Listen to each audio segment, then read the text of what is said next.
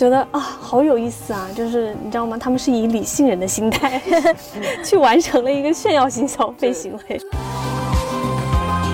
在生活的边角之中显示出你生活的奢侈，可能就有点像是卖火柴的小女孩划火柴的那一下，嗯，就是你一旦拥有了之后，你就想划第二根，想划第三根。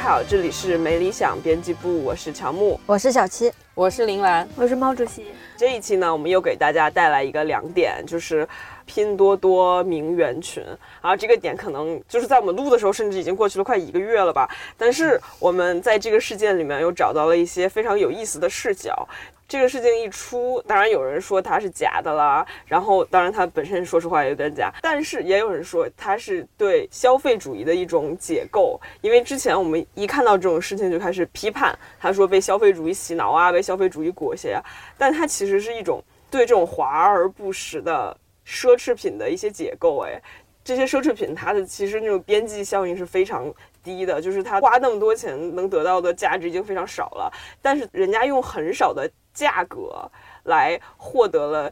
一些只想要这些华而不实的表面享受，人家又好像很物有所值的样子，所以我们就打算从这个理解的层面来聊一聊这个点。哎，我觉得名媛拼多多相当于是网红打卡的一种。进化版相当于是你以前要打卡，你还得去那个地方真实消费一下，就花那么多钱。但是拼多多是你只需要出到几十分之一，你就能够去打卡成功。就像他们说，用消费主义来解构消费主义。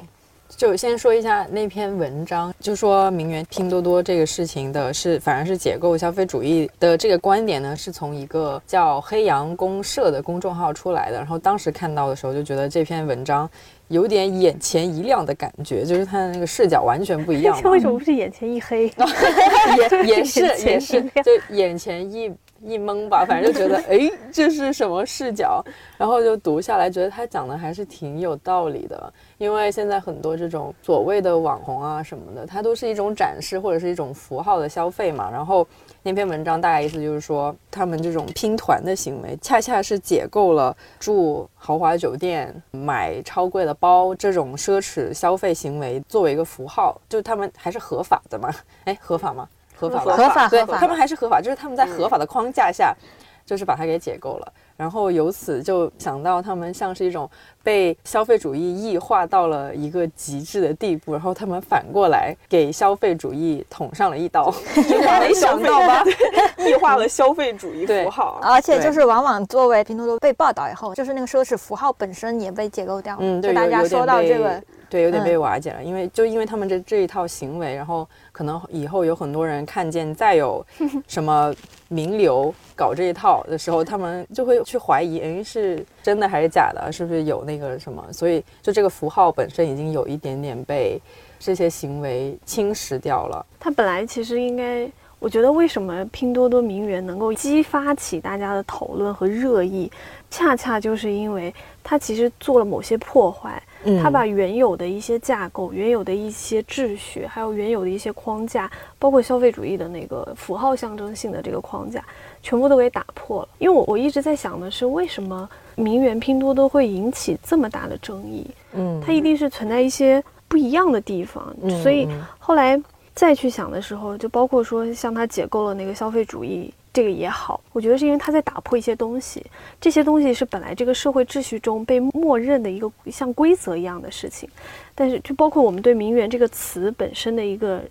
理解和拼多多 这种行为的理解，其实它是割裂的。但是他们把这两个组合在一块儿的时候，它就产生了某种奇怪的击撞，然后击撞出来的那个东西，反倒去消解了原有的一些社会秩序，所以大家才感到了一种恐惧感。因为其实我们过去一直会谈说，像中产阶级，中产其实是最害怕自己，因为他们是处于统治领域内被统治的那群人，所以他们其实很害怕自己阶层的滑落，然后阶层的下跌等等，所以他们更在意这种所谓符号化的象征。但是今天突然发现这种象征符号被某一个奇怪的拼多多行为给解构了之后，我觉得很多人他的第一反应肯定是感到就是不适的。而且我觉得，就是我自己啊，我可能反过来，我觉得松了一口气。就是我觉得，就像外貌焦虑一样，就是这种奢侈品，它有时候也会变成一种品牌或者说奢侈品的焦虑。但是当这个出现之后，你可能就有些人会觉得说，哎呀，不过如此，就是我可能也没必要被这个绑着了。那可能就会有些人就会，我看有些评论就会轻松一点。嗯，我觉得接着刚才毛主席讲的那个中产阶级的这种焦虑吧，可能在这整个事情里面。我这种作为肯定是消费不起的人，看了以后是觉得还挺，嗯，没有什么特别大的感触。反正我是不会感到焦虑的。但但是这个行为冒犯到的那群人，肯定就是他们消费得起，但是觉得自己这个就啊，他们为什么要跟我来抢这个？而且是用这种方法，还是合法的，就是 获得了这种待遇。它有一点像，就是突然原本就是消费这些场所也好，或者是东西也好的人，他突然发现，咦？原来有这种捷径，你知道捷径这个东西一旦被别人踏了，嗯，就会对原来走正常道路的人产生，就是他们会有极大的不满，就像突然你排着好好的队，突然有个人插了队那种感觉，你知道吗？嗯，然后你肯定会觉得不是，但你后来又很无奈的发现，他们这种插队行为还是没有，就除了违背说我们常规的认知之外，它其实没有真正的就是破坏，比如说道德上或是法律上的一些。对，就是哎，你打不着，就是那种感觉，而且也没有伤害什么。对对，我觉得很多人就是想要抨击这种行为，更多的是在于就是最终这个拼多多行为的交换的那个目的。就很多人会认为，比如说，如果我只是在社交媒体上面去发一些照片，然后展示我自己的奢靡的生活，或者某种奢侈的生活。那其实还没有让人，因为这今天很常见了嘛，所以可能没有让人那么反感。但是当时这个名媛拼多多引起反感的有一部分原因，是因为大家会觉得这是一个用我们的话说就是欺骗行为。嗯嗯，他们会觉得其实你本来没有那样的生活，但你通过去展示这样的一面，然后去接触到一些你可能原本接触不到的人群或是阶层等等，然后。所以有人会认为这是一种欺骗行为。在看拼多多这个时候，嗯，其实想到的是那句话，就是那个茨威格吧，那个《断头皇后》里面那句非常经典、天天被引用的话，就说：当你接受到命运的馈赠的时候，馈赠你的礼物的时候，其实早已暗中标好了价格。就嗯，就你永远会付出，为此付出一些代价吧。但是我的感觉是，其实我自己没有说很不理解，就是所谓名媛拼多多的行为。因为我觉得在今天这个社会里，说来说去就是我一直说，大家的生活就是人生的本质就是在于交换。因为今天好像我们生活在这样一个高度分工的社会里面的时候，其实都是人和人在打交道嘛，只是说每个人打交道的方式不同而已。那可能名媛拼多多它只是找到了一种自己去与人相处的方式，自己去在这个社会中去与人打交道的一个方式。但是本质都是为了交换，所以我一直觉得谁有资格看不起谁呢？就是你们嘲笑这种行为，嗯，我觉得，嗯，我觉得嘲笑名媛拼多多，刚刚就谈到那个他们的目的可能是欺骗嘛，那可能就是它中间会有一层固化的印象，就觉得说他们用这种光鲜亮丽来打扮自己，然后是为了去可能比如说钓有钱的男人，就是一种拜金的行为，这一连串的这种既定印象是摆在那里的。那就像其实刚刚说的，就是什么命运的礼物啊，其实早已标好了价格。那可能比如说，那当他们比如说他可能够着脚尖去达到这样生活的时候，那他如果真正进入到那种圈子啊，他可能之后要维持这样的人设或者怎么样，那他其实相当于是不断把自己往上拱，他其实自己也是要付出这样的代价的。嗯，我是觉得。就是用“欺骗”这个词，就是用的蛮蛮重的。哎呀，说实话，大家都多多少少在朋友圈里对自己进行美化了。但你说这个美化滤镜开到多少就变成欺骗了呢？就可能我们开百分之二十，大家觉得没有问题。就是，哎，我可能一个月看一本，我看一本书，看那本书的时候把它发到朋友圈。我的朋友圈跟我本身也不一样啊。我可能拍个百分之二十，觉得自己只是。那样有选择的展示生活，然后人家开到百分之八十，就觉得他们开始欺骗了。的确是一种常见的情况，只不过他们把那个磨皮滤镜拉得更大而已。因为现在。咱们在社交网络上面发的东西，其实已经跟我们的现实生活是割裂的了。大家都会，就是哪怕你去吃一顿饭，你想把它发到朋友圈，那你也是肯定找一个很好看的角度，然后再套一层滤镜再发。你去哪里玩，那也肯定是。你从你一天拍的一百张照片里面选出九张构图最好的，显得你腿最长的，然后把光线调亮一点再发到上面。它本来就是每个人的朋友圈跟你的现实生活都是蛮割裂的呀。然后在这种社交平台发的东西里面，已经出现一种新的游戏规则了呀。所以他们只是。最早一批把这个游戏规则玩得很转的人，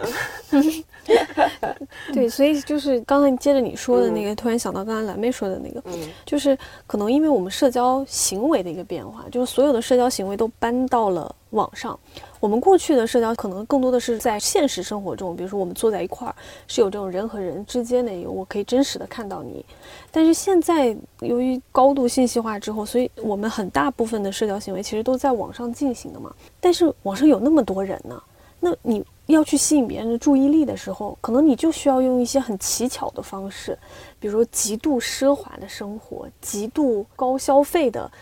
标准那样的画面呈现出来啊，或者怎么样。才能够吸引到别人的注意，我觉得这个是我们忽视的一个问题。就是说，呃，由于社交行为整个改变之后，可能对于每个人来讲，我们怎么去跟人相处、跟人交朋友，这个的途径也发生改变。所以，可能呃，像名媛拼多多这样最终展现出来的那个结果，只是因为这个导致的一个反应，就反映出来的一个结果或行为。对，而且很多时候你在社交媒体上真的截取，你无意中发现，其实你在截取你生活中最精致、最好的、最可以给人看的那种片段。比如你一个月每天都吃饭，出去吃的饭可能也有那么十几顿吧，但你只会拍一个刺身船，那是因为 它明显在上面就是做的很精致，把很多不能吃的东西勾进去拍，然后你。两个月后又拍了一个，然后呢，就是不认识你，只在朋友圈里见过你的人，就会觉得这人是不是在炫富？然后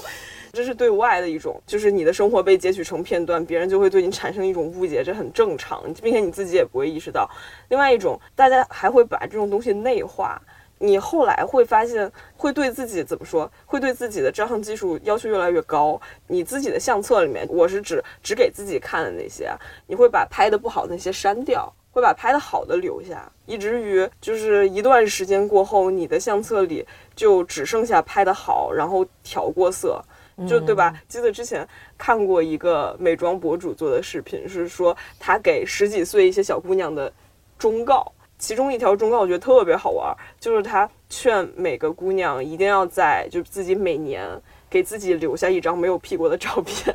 我讲到这个欺骗性，用欺骗这个词来形容这些事的话，我觉得还是你没有办法绕开他们是女性这个问题。就不是我想提啊，是真的。就是你想一下，我老实说，我刚听到这个事情的时候，其实我本人没有很惊讶。就是一，我觉得好像以前也。发生过差不多的吧，对呀，之前就讨论过好多次，对对对对吧？然后二就他们也的确没有违法，所以我没有觉得这是一个多大的事情。但是没想到他后来好像又越来越多人在讨论他，然后觉得他们是在骗那些有钱的男人啊之类的，钓金龟婿。我我插一句，就是我觉得说为什么这篇能那么火，就很重要一个原因是他在里面就是虚构了。我认为是虚构一个那个拼丝袜这个行为，然后就会显得很猎奇。很多网友就评论，就是什么哎，连丝袜都要拼这种，然后他们就会满足某种什么猎奇啊、趣味啊那种心态，就把它发散出来了。因为刚好我是差不多，我是看着它从一点几万一直涨到十万加，然后那个点数啪啪啪上升的。其实我还观察到一个现象，就是在这篇文章大概火了。两三个小时之后吧，男版的拼多多名媛也，因为文章也出来，对 对，而且我去观察一下那个男版的那个，我发现他那个日期是在一个多月前发的，就说明那个男版的当时发的时候并没有引起争议，但是在那个女性版的满足对满足大家某种又猎奇又那种对女性刻板印象之后啊，我认为，然后所以他就又被翻了出来，然后大家就开始对比讨论了，而且我其实有对比两篇文章，男版那个基本上可以确定是真的。呃，因为女版那个其实有很多人在下面讲出她为什么假在哪里嘛，比如说同一天时间他又干了这个又干了那个，还有比如说他拼的那些东西，其实好像怎么样，反正就是他找到了一些大家发现他很有可能是用对话生成器生成出来的。但是男版那个就很明显，他因为他是从那个就是有一个叫什么同性恋社交软件不对 Blue 的上面搬过来的，就比较真实。而且而且这种行为还真的挺多的，很多做销售的什么男男性版的有，比如说有什么拼多多的行为啊？我讲的，你讲一下。那个不是拼多多的行为，那是偷偷离欺骗。对对啊，这是真的欺骗了。就是我发现现在 Blue 的真的是一个神奇的软件，就是到底是读 Blue D 还是 Blue 的？我不知道，我就我也不知道，大家都管它的 Blue D，但随便，反正那个 app 吧，就是那个 app，就是我感觉它是变成了盗图大本营，就是变成了一个直男图库。男生管那那不叫拼多多，管叫朋友圈展示面，好吧，人家很专业的术语，就是他为了展示自己。然后呢，在淘宝上买那种图包，它会定期每天更新。然后那个更新呢，是那个群主每天去 Blue 上面盗图。嗯，而且人家说实话，他盗的水平挺高的，盗的是那些很生活化的、没有处理过的，一看就是直男会拍出来的那种东西。但是在生活的边角之中，显示出你生活的奢侈，是那种什么塞车，然后顺便拍到了这个对一点点 logo，甚至都没有这么都没有这么刻意，人家真的人家真的很自然，因为人家在 Blue 上面就是分享自己的生活嘛。嗯，然后人家呃那个淘宝店主就品味也还可以，然后发的图就还蛮真实的。我觉得如果买这个图包，男生自己不露馅儿的话，可能你甚至就是身边看他朋友圈的人都很难分辨出来，因为其实就是一些感觉啊，可能这个人有点钱的生活照。嗯，对。然后呢？哎，最近好像还出了另外一个事儿，也都是从 Blue 上面盗图，就是 Blue 是要火这个。我想知道，就是这个很奇怪。我先讲一下，就是刚才我觉得，就是它真实与否，就是李中二的那一篇，就是关于上海名媛拼多多的那个真实与否与 Blue 的盗图的这个两个，到底哪个真实与否？我觉得这个不是不是焦点，真正的焦点是在于说，为什么女性。做这种拼多多行为，它甚至不是真正的所谓欺骗的，会引起这么大的反响和争议，而且就是好像无论男女，就是都想要去讽刺或者嘲笑一下所谓的名媛拼多多，但是男版那个反倒就是很平静，就是好像还接受了这种行为，就是好像默认说啊，这就是存在的呀。而且我要说。在这个男版拼多多这个文发之前的好几个月，不知道你们有没有看到，在抖音上是有一个男生教其他男生怎么拍朋友圈展示面的图，就是那个已经火过一阵了。问题就是教的东西真的非常离谱。然后其中我印象最深的一个就是，你看你今天洗了脸就可以坐在这儿自拍一下做你的展示面。我说啊，洗了脸就可以拍照了。然后。还有一些说什么，比如你把你的优衣库和 MUJI 的袋子摆在桌子上，显示你这个人很有品味。你看女版拼多多，至少还要去拼一下那些奢侈品，就是男生的展示面，哎，类似就是说他要高于生活的这种展示面，只需要他干净清爽，把脸给洗了，然后有一些阳光的爱好就可以。对对，所以我比较奇怪的点是说。就是如果大众对于女性去做这种所谓的拼奢侈品或者这种拼多多行为，就被定义为是一定他是要为了去钓男人或者叫什么进入上流社会的一个捷径的话，那男士这样做的动机是什么呢？就是有点不理解的是说，大家那个情绪，就是对于这件事件的那种心态和情绪，无论怎么说，就是名媛拼多多。它其实根本上来讲没有侵犯其他人的权益，对不对？就我们先不说到底涉不涉及到什么目的和欺骗这一块，它本身这个消费行为，嗯，其实没有侵害到大家的一个共同的利益，或者说我们自己的权益吧，对吧？那那个愤慨的点是什么呢？就我一直觉得今天在互联网上很奇怪的一点是。大家都好自恋哦，就是特别的以自我为中心，这个我一定要讲出来。就好多时候，尤其我们做新媒体的时候，就你有的时候会觉得你说这件事情它正确与否，或者怎么样，或者我们评判一种价值观，或者我们传递一种价值观，它其实根本影响不到那个具体接收的那个人。某种程度上啊，它可能根本影响不到。尤其是像拼多多这种行为，它可能跟你就是你一辈子都没关系，但只是因为它在互联网上被。爆出来了，然后大家都在讨论的时候，每个人都觉得自己是参与者，就好像今天那个哦，好，这群名媛拼了一个什么奢华丽思卡尔顿酒店的一间房间。我说的是那种就愤怒的人啊，就觉得啊，你凭什么这样？但可能他一辈子都不会去住那间房间啊。所以我就我想知道的是，大家到底在愤慨什么？如果说唯一一个有争议，可能就是我们之前讨论过说这种所谓的。拜物教的行为、商品崇拜的行为，或者是金钱崇拜的行为，可能是我们可以去讨论的关于价值观层面。对，所以我就是很想跟你们聊一聊，就是为什么大家的对于这个行为会有这么大的一个争议？我觉得可能是有人觉得我把去住那种酒店、过那种生活当成了我一个目标，我还没有努力到呢，你怎么就爬 爬着梯子上去了？对 对对，这还是捷径的问题吗？就是好像觉得他们插队了，然后打破了。我本身对于那种符号性的象征意义的一个幻想，对对，我们觉得应该愤慨的人是，就是他已经在那个房间里，然后人家翻墙进去了，他觉得愤慨；还有的是三层墙外面，觉得我终有一日会进去，然后你怎么就进去了的人也很愤慨。我觉得，因为我们都不是那种有钱人，我们很难感受到那种愤慨。但我觉得这个可以等价到现在的那种网红画展。就是有很多人觉得我是热爱艺术啊，我去看画展。你为了去拍照，你就去看画展，你让整个看画展的行为都变得不纯洁了，不高尚了，没有格调了。嗯，就所以他们也会很愤怒。但其实大家都买了票，就是对进去，只要你拍照，你没有影响到别人，对，那其实就无所谓嘛。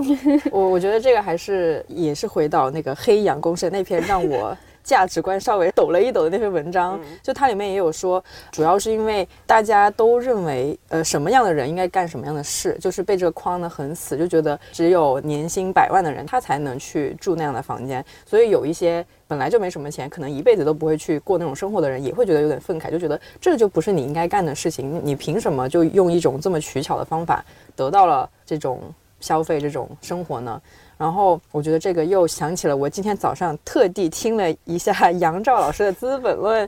里面大概就是有说，因为交易，因为价格这些东西，就改变了人跟物品的那个关系嘛。如果我们把这种行为呃称之为一种物品的话。就比如说像呃艺术展、网红艺术展这种事情的话，我们还是很在意谁跟我们一起同享这这个商品。但是其实比较理想的状态，比较没有被异化的状态，应该是我只在意我跟这个物品本身的关系。比如说，我觉得这幅画我看了它，我觉得挺高兴，我觉得内心有成长了，那就是意义的一次消费行为。但是呢，我们现在更多的还是会在意说啊，怎么那样的人。也来看这个展了，但其实这跟我看了这幅画的感受是没有什么很大的联系的，所以对，所以它其实涉及的是一个群体和一个阶层，嗯，这个其实更适合用那个布尔迪厄就布迪厄的那个区隔理论来讲，好的，就是真的，因为他其实布迪厄讲的就是说，我们经常需要用品味这个 taste 这个东西，然后来区隔不同的人群。他在那个 distinction 那个那本书里面就。专门讲了这个问题，就是它其实我们在消费一些东西的时候，更多的是希望通过这种消费行为，通过展示我自己的品味，去把我和某一种人给分开。这个是今天社会里面更强调的一点。因为今天我们其实身处的是一个所谓的叫富裕社会，就是大家的基本物质需求已经没有那么需要去焦灼了。我们更多的一些消费需求是建立在对对对区分我们和别人不一样的这点上面。所以，所以其实我觉得啊，就是名媛拼多多这个里面，我我突然意识到一个很有趣的点，是这样的，就是我本来觉得名媛拼多多，其实我是一直觉得它就是一种所谓的炫耀性消费。那炫耀性消费，因为正好我在读研究生的时候，毕业论文写的就是炫耀性消费。然后当时凡伯伦提出这种炫耀性消费，他其实是在讲一个有闲阶级。当时那个有闲阶级其实也是希望。通过这样的一种所谓炫耀性消费，就展示性的消费，它不是一个就我们过去对商品的定义是在于这个商品，就像马克思《资本论》里讲的，它只有使用价值和交换价值嘛。但是其实今天慢慢的发展。包括像炫耀性消费这种行为里面，商品它更多的是具有了符号意义，也就是鲍德里亚在消费社会里面所提出来的那个符号价值。今天很多是在消费这个。然后我我本来想说，其实凡伯伦当年提的那个炫耀性消费是很适合用来解释就是名媛拼多多行为嘛。那当然还有鲍德里亚的那个消费社会也很适合。但我突然想到一个很有意思的点是说，但名媛拼多多牛逼的一点在于，他们打破了那个经济学里面的一个 一个常规，就是他既想要去炫耀这种消费，同时他遵循了，应该说。不好意思，我讲错了，应该不是打破了经济学理论的一个常规，而是遵循了经济学里的理性思维，就理性人思维，你知道吗？你们不觉得吗？就是本来本来就是我去消费这种，其实是一种非理性消费，因为你没必要用这么高昂的价格去买一个这样的东西，然后又还是为了去展示给别人看。但是名媛拼多多，它居然能够遵循那个理性人的思维，就是我今天用一个很便宜的价格，然后享受到了这样的一个。消费方式，然后享受到了这样一个生活方式，我展示给大家看了，但同时我用了一个很合理的价格，所以我就觉得这个很有意思。因为当时最早凡伯伦提出炫耀性消费的时候，有很长一段时间都没有被在学术界，就是说有后来，因为一个理论出来，其实它如果引起很大的一个影响的话，按理来说它接下来会有大量的研究啊，还有大量的延伸，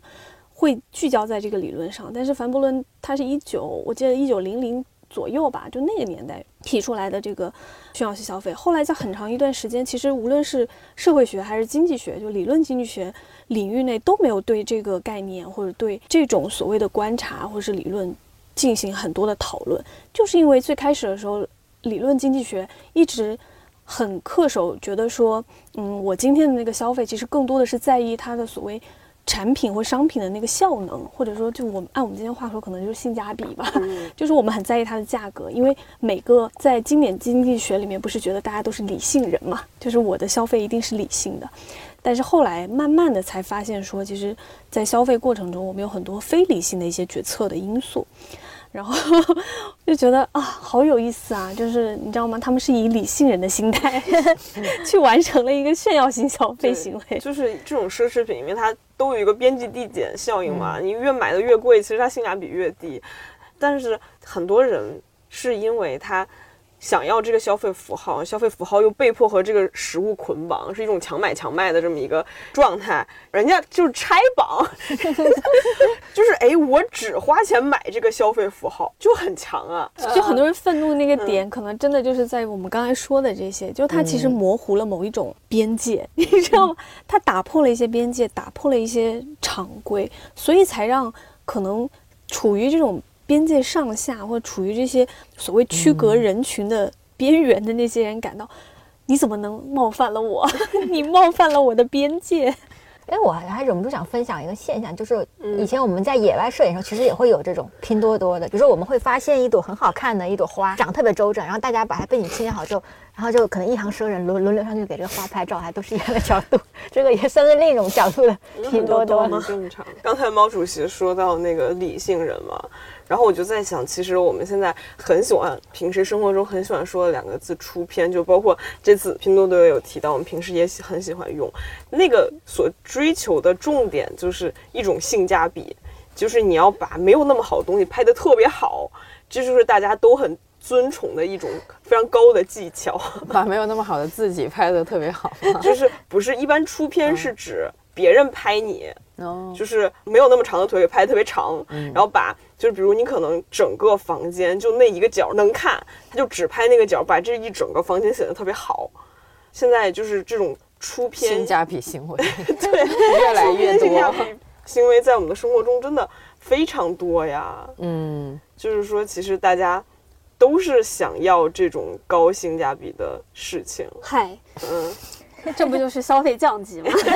应该说是我们消费能力降级。然后呢，大家又都还想要追，对对对，都还想追求稍微好一点的生活，追求我想象这种美好生活。我也想把我的美好生活分享给大家，不然我天天跟你分享啊，我过得好苦啊，然后好惨啊，我觉得看多了不也会反感的吗？对，所以在这个 消费能力降级，然后又欲望没有降级的情况下，就诞生了高性价比 的出片。对对对，而且大家现在就是对于那种很做作的摆拍，就可能已经进入了二点零时代，出片二点零时代。大家想要那种就是自然中又显得很好，凡尔赛吗？在一面镜子，差不多，就是显得哎有有一点微微的艺术感，然后哎就还显得你这个人很好看，然后随意中带着一点。对对对，就所以做现在做做好像也可以了，就是只要拍的好看就行。就是有些就是我看到好多摄影博主都要搬一面镜子去海边拍照，我就是这又是什么技能？然后，哎，我觉得他们真都是光学大师，真的就是就平时那种就物理学上直面不会出现角度，他们就会，我觉得也挺好玩。还可以加一个就是叫呃消费能力降级，然后欲望没有降级，同时。炫耀水平不断升级 就是真的就就有点像当时那个齐美尔老师讲的，就是一个阶层，他发现他原有的那些消费的东西或者他们的那些品味，就是由阶层往下已经传递给大众，或者说更下面的阶层的时候，上面的阶层他就会抛弃原有的那个行为，他要重新寻找一种新的。就是展现自己阶级品味，或者是跟下面的其他人去区隔的一种方式，所以扛镜子可能是基于此。因为我觉得 扛镜子，但但其实大家可能钱还是一样少。这这就是区隔再区隔嘛。啊，对，就内卷区隔。还有还有一说好了不要乱用词。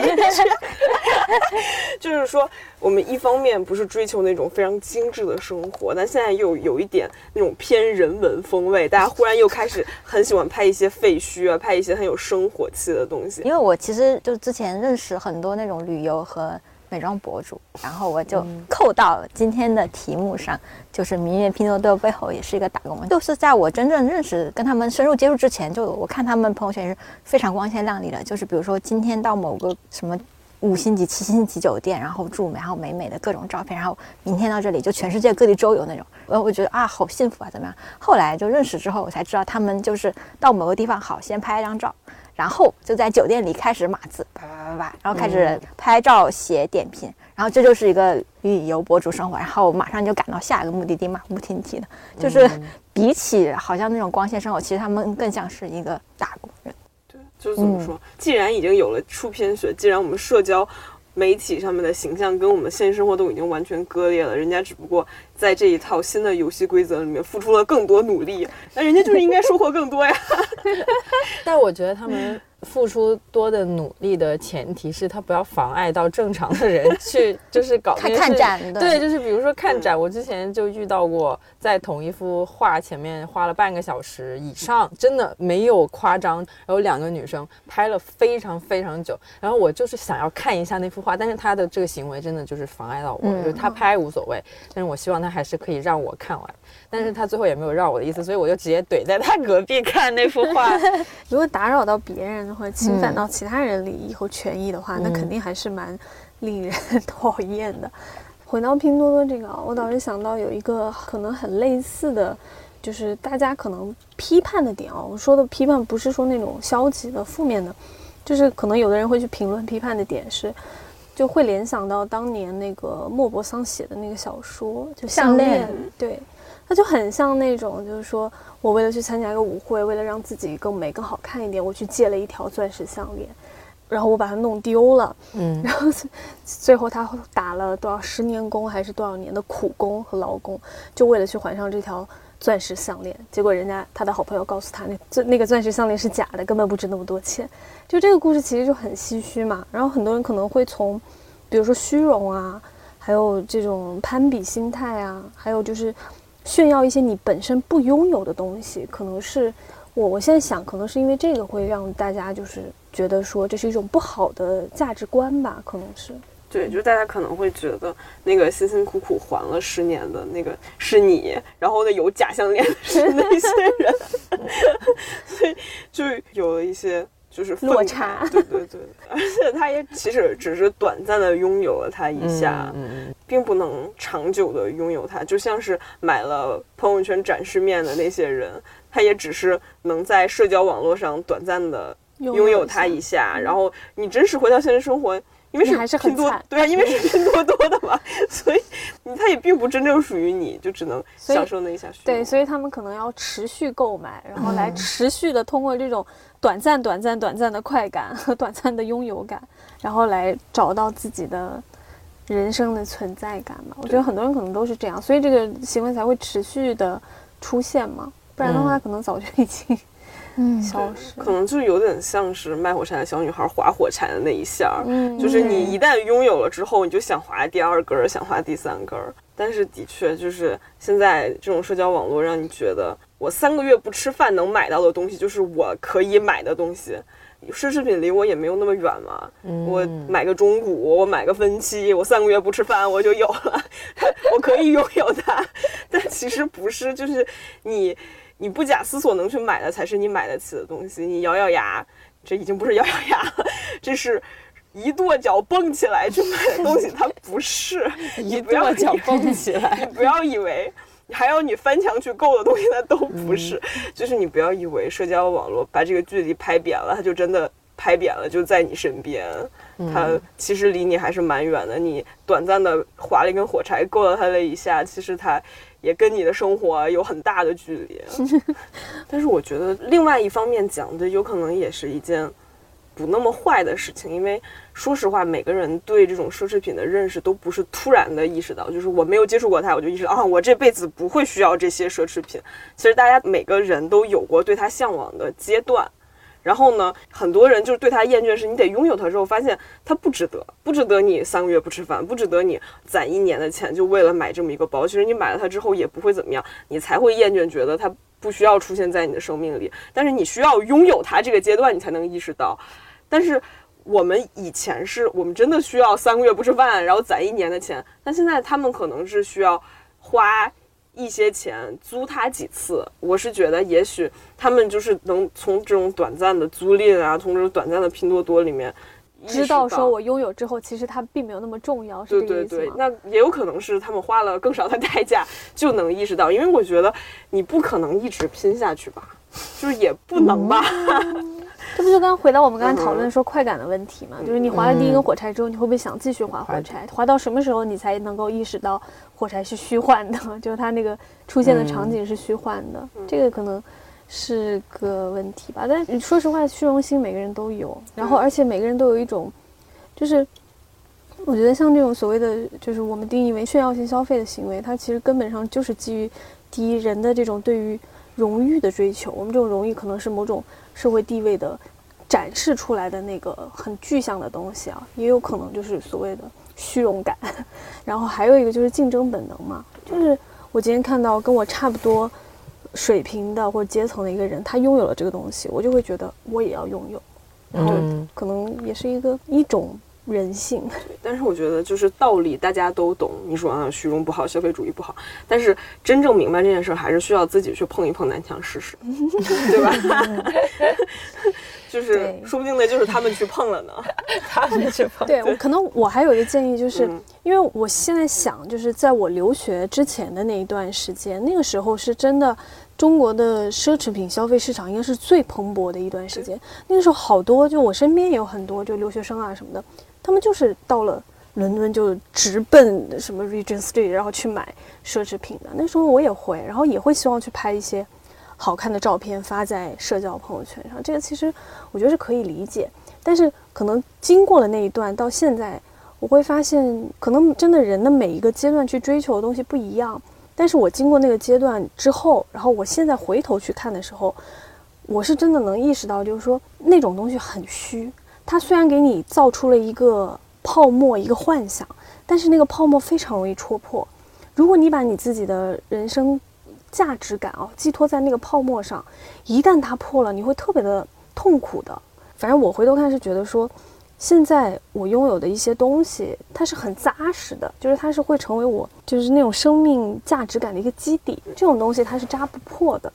所以我现在可以去接受的是，我不需要去向别人展示我到底过了一个什么样的生活，或者说我不需要去拥有那样很昂贵的东西。可能我拥有一个一泽帆布包，我就很开心。便宜啊！也有便宜的呀，三百都有，但是那个感受是不一样的。但是有的时候是自己要去找到某一种价值方向吧。我觉得，就你去努力的那个方向，可能每个阶段会不一样。的确，像乔木说的，就是可能有的时候确实需要自己去碰一碰那个 南墙，才能够意识到。对，我是觉得就是。尽管很多人最后都觉得这个奢侈品不是必须的，就是这种扎实的生活才是我们需要的。但是每个人对这种浮夸、对这种奢侈、对这种精致的生活有幻想，然后想要在别人面前呈现出一个更好的自己，真的不可耻。人都会这样，所以你年轻的时候。喜欢他也没关系，然后呢，向往他也没关系，自己去碰碰南墙都没关系。要知道他是个火柴，而且我觉得说不定里面拼多多是你就像一个催化剂一样，就可能他让很多人就是他就把这个你破灭过程其实快速了很多。就当他被大面积讨论的时候，对啊，就是至少他花的钱都可能都比你不吃不喝三个月要少。我刚才本来是想要讲说，那比如说像网上不是有很多那种平价。平替是吧？对，平替的那种算不算也是有一点类似于这种拼多多的？对，我觉得 它也有点解构了。嗯，也不算解构吧，我觉得算是一种比较理性人的。对，也也有一种理性人，因为不是说口红你就怎么出你都是那几个颜色，然后如果你用平价款的，别人看不出来，这人家也不知道你用的啥嘛。就平替这个东西很有趣，就看你消费的是什么。嗯，就是我印象中，现在你去看很多所谓美妆博主啊，或者是那种直播导购啊，他会告诉我们的一个消费者的一个观点是说，不存在所谓的平替，那个价格就是那样的产品，这个价格就是这样的产品，所以可能根本上还是看你在消费什么东西吧。而且我之前还看过。有美妆博主说，这个口红只是大牌的，长得很精致，你可以在外面拿出来补妆的时候用。也就是说，你要让别人看到你在用大牌口红，但你自己可以用三十块钱的 Can Make。然后，但其实，对对对，就是在塑造一种脆弱的精致生活。但其实也没必要。就是你们小时候有没有看过那种鸡汤文？就是说什么？别人看到一个什么一个女生用什么口红沾杯了，然后说就是什么女生要对自己好一点，然后什么 这个就是你配得上更大牌的口红还是怎么样？结果发现什么口红都沾杯啊，就是没有 没有这种事情。所以这我就说嘛，这是消费主义给你的一个洗脑，就告诉你你有这个需求，告诉你你应该拥有更好的东西，但其实。到底是不是？我觉得那个判断最终你要相信自己。就是我讲一个点，让大家打破这种幻想吧。就是其实。可能真正你追求那些东西，对于那个真正享受这些东西的那个阶层来讲，已经被他们抛弃了。你在追求的是人家的尾巴。对啊，就是一个泡泡。对啊，就是感感觉在那种生活中真的过得很自在的那种人。你夸他说：“哎，你这个衣服看起来好贵。”他说：“没有，八十买的，链接发给你。” 就这个人就蛮可爱的，对吧？还是当那个人本身足够有声望，或者说有价值，或者说有内涵以后，就是他。一切身外物就都真的是身外物，比如那个 Facebook 的创始人不是开什么本田还是之类的，然后没有人 会觉得这是个问题，然后大家就是觉得嗯，他是一个很聪明的人。对呀，就是这样子。就像当年乔布斯，他永远不换自己的衣服，然后就是一件普通的黑高领，虽然不知道那个是不是很贵啊，但是反正至少我们看不出来。然后一条牛仔裤就穿了那么多年，然后反而变成了一个。应该怎么讲？他的符号风向，对对，一个符号风向标。朋克，对啊。我刚刚不是说那个，就是真正享受这些东西的那个阶层，他其实反而抛弃了这东西。嗯。再追求的，可能往往都是像这样的打工人。嗯，对，就是因为自己的生活比较无趣，所以想用一些有意义、有价值的东西来装饰自己，是这意思吗？台湾的社交网络上有一篇报文，就像我们可能外卖这种概念，就是他有一篇报文。然后他谈论的是说，就月薪二十五万台币和月薪三万台币的人，烦恼其实是一样的。它里面就讲了一个很残酷的点，我记得他是引述了某一年一个诺贝尔经济学奖两个得主的一个研究成果，然后他讲的是，当你的收入达到了一个值之后，你的生活就是你的物质生活可能不会那么的惨，就是可以让你过得比较舒服，但是到了某一个值的时候。你的情绪的 well being 是不会随着你的收入增加正向，就是变成正向值。但是如果你是低收入群体的话，无论你的物质生活还是你的情绪，都可能双双跌落。是不是有点残酷？但是呢，当时那篇就是社交网络上那个台湾的那个火爆，它是因为戳破了那个点，是说就是你今天一个月你赚五六万块钱和今天一个月赚三四，可能不到是不是三四千，五六千吧，五六千块钱的人，其实你们的烦恼是一样的，只是说那个可能月薪五万的人，他能够。毫不犹豫的买一杯星巴克，但是月薪五千的人可能就没有办法这么，他他用的词啊，就可能没有办法这么畅快的就去享受一个星巴克。但问题是说，大家面对的生活困境其实差不多，就是月薪五万的人，他也需要面对工作很无聊啊，上司的无理的要求啊，然后也需要面对。啊，我我今天可能买不起什么什么样的东西，就比如说都是消费同一款车，那五千的人可能担忧的是啊，我今天买不起一辆本田，但是可能月薪五万的人忧虑的是，OK，我今天买不起一辆法拉利等等这样。对，就因为幸福其实很多时候都是一个增量嘛，就是你。有这个增量的时候，你才能感觉幸福。但是现在大环境上，大家都没有这么个增量，所以大家都很焦虑。但区别就是，你焦虑的时候，他能买点什么来安慰自己，你能买点什么来安慰自己。从比例来讲，可能差不多，所以大家都不开心。但问题就是说，要找到那个能让你感到真实的开心的东西，因为，嗯，像比如说。我不知道拼来的这种快乐 真不真实，就是火柴吗？拼来 就是，花完那一下可能就没了。就虽然你会觉得我们现在都活在一个社交媒体里，但是怎么说，社交媒体能带给你的快乐，你不能说它是虚假的，但它肯定不是长久的。你说在朋友圈里面获得五十个赞，他快乐不快乐？他可能快乐，但是这个快乐能 持续多久？就是说不太好，而且他会不会在你的记忆里面长久存在，就是成为一个你很好的回忆，你想起来就觉得快乐？那我觉得也许不能吧。哎，我是不是非常早的一期，我忘了是哪一期？嗯，就是说，如果大家能够稍微放低一点他人对你的期待，就是不要那么在意别人的眼光，不要那么在意你在这种所谓展示的时候，到底应该给别人展示一个什么样的生活的时候。你会轻松很多，我就觉得今天我们这个社会，就像那个李斯曼写的那个《孤独的人群》那里面，讲述了好几个不同的社会阶段吧。然后呢，他就讲到，就是富裕社会的时候，人往往是他人导向的，就是非常在意别人的对你的一个期待和理解和目光。但是如果你能意识到这一点的话，如果你能够稍微放 放下一点这种他人的期待和对他人的敏感。如果能稍微放低一点这个，然后去找到自己就是内在导向的东西的话，我觉得可能会轻松不少。对，就是刚才我们已经说了，就是虚荣啊，什么浮夸呀，追求这些消费主义，其实都没啥。但其实，在别人面前掏出三十块的看美口红也没啥，就是，嗯，就是不重要。真的，别人的评价没有那么重要，自己这个钱结结实实的花到自己身上。就是那些消费符号最终都会退散的，有可能你花多出的两百块钱或者几千块钱去买的这一点点虚荣，你觉得会惊艳所有人，但其实大家也没有看到，就是不值得。对，还是需要一个不怎么要钱的爱好会比较好一点，不需要那么多钱，但是又能让你自己切实的快乐起来的爱好。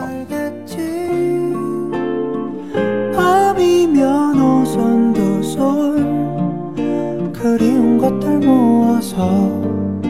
노래를 지어 부르겠지. 새까만 밤하늘